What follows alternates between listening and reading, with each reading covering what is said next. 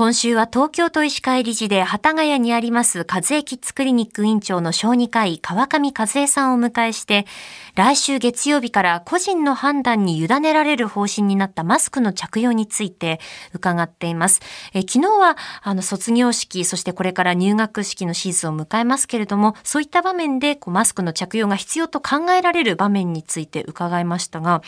気になるのがインフルエンザなんですけれども今現在のインフルエンザの感染状況というのはどうなっていますか、はい、都内でも地域によってだいぶ差があります、はい、まだ今ピークに差し掛かっているかっていう地域もあればもう終わりに近づいているという流行が収まってきている地域もあります。ですので、まあ、卒業式の時どうなってるかっていうのは読めないのとインフルエンザには A 型と B 型があって、ええ、例年ですと卒業式前後の3月中旬から B 型が増えてくる時期なんですね。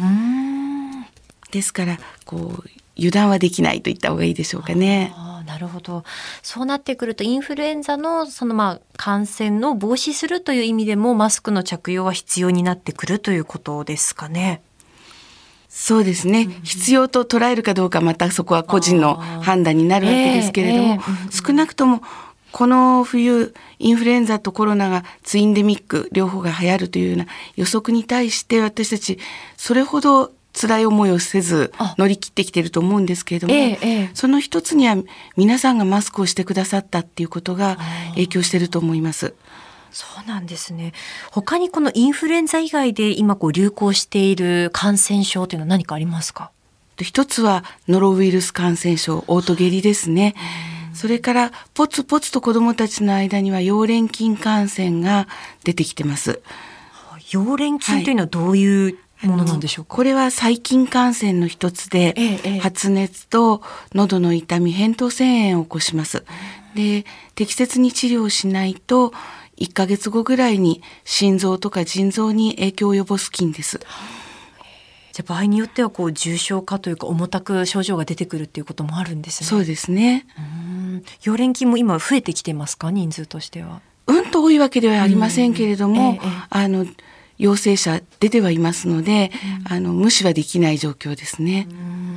明日あのお子さんのそのまあ気持ちの部分のことも伺っていきますけれども、そのまあマスクをこう外す外さないっていった部分でこう学校ごとの違いがある中で、そのまあマスク外しても大丈夫だよっていう場面であっても、いやちょっとマスク外すのはなってこう考えるお子さんもいらっしゃるのかなと思うんですけれども、そこの部分はどうですか？はい、いると思います。あの、2009年に新型インフルエンザが出た時、はい、割と早く、あの時は1年足らずでマスク外せる状況来ましたけれども、えー、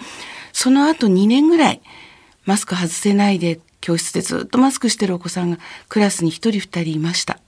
ですから今回の方がマスクしてる期間が長い分、影響は大きいだろうと思います。そういったやっぱりこうご相談というか悩みというのも聞く機会は多いですか？まだ今の時点では、うん、あのマスク外さなければいけないと言われてない状態ですから、はい、まだ出てませんけれども、うん、この後マスクが自由化され、えー、5月で5類になりといったことの中できっと出てくるだろうなと思っています。あのまあ、これからそのマスクの着用が、まあ、個人の判断に委ねられるというところですけれども例えばその学校に向かう時電車の中でのマスクの着用であったりとか、まあ、そういった部分に関してはいかがですか、はい、電車の中と一口に言ってもラッシュアワーとそうじゃない時間ではだいぶ異なりますね。ええ、今東京で山手線乗っても皆さん下向いてスマホを見てます、ええ、この環境ではそんなに映るはずがないですね、はい、でもラッシュアワーで押し合いへし合いの状態でその中で誰か咳をしたらこれは怖い状況になると思うんです。ですからあのマスクをするしないといった時に自分はその感染リスクをどう捉えるかっていう判断が求められることになると思います。まさにこう自分の判断に委ねられてくるところが本当に大きいんですね。そうですね。えー、和江キッズクリニック院長の川上和江さんにお話を伺っています。先生、明日もよろしくお願いします。よろしくお願いします。